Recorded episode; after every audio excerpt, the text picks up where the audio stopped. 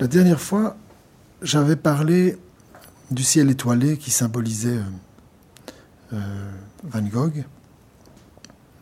Et euh, le fait d'avoir symbolisé Van Gogh de cette façon m'a amené dans le travail, en parallèle au développement que je fais, à réaliser une première, une deuxième, et puis jusqu'à une neuvième peinture infinie.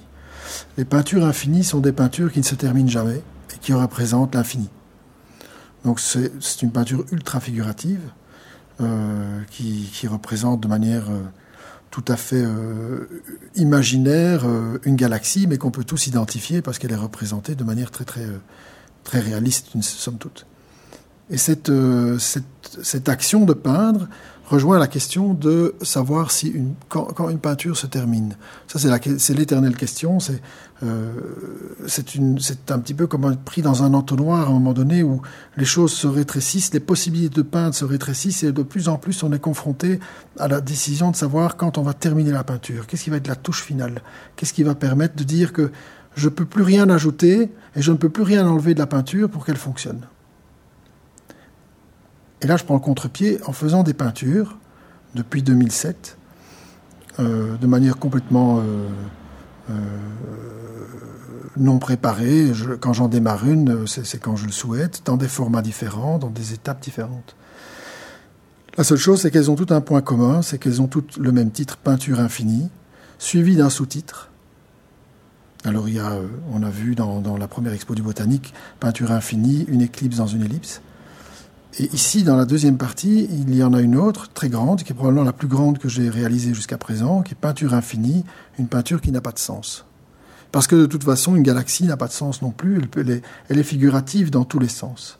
Mais cette peinture, elle est intéressante parce que euh, dans, ce cycle de peinture infinie, je ne les termine jamais, c'est-à-dire que de toute façon, tant que je suis vivant, je me donne le droit d'intervenir. Même si l'œuvre est vendue, je peux intervenir pour effacer ou ajouter une étoile ou deux ou trois ou une, constellation.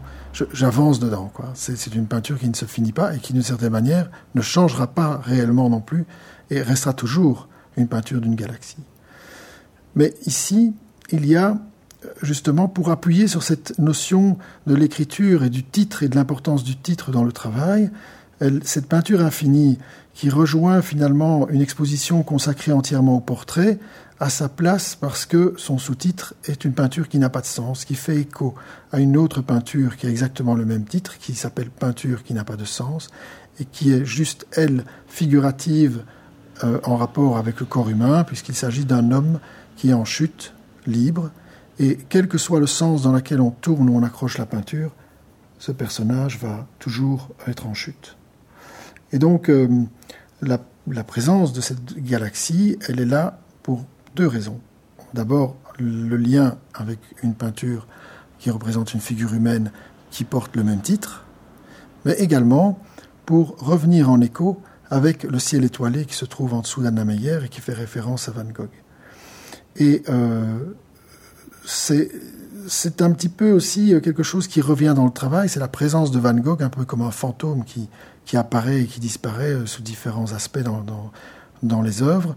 Euh, et dans le, dans le catalogue qui, qui accompagne l'exposition, à la page 67, il y a une peinture qui est le sosie de Vincent Van Gogh, le portrait d'un sosie de Vincent Van Gogh, et qui est en fait un des rares personnages qui existent dans la réalité, dans la vie réelle, euh, et que j'ai représenté en peinture, puisque la plupart des portraits en général sont des personnages inventés ou issus de fiction, modifiés à partir d'une réalité.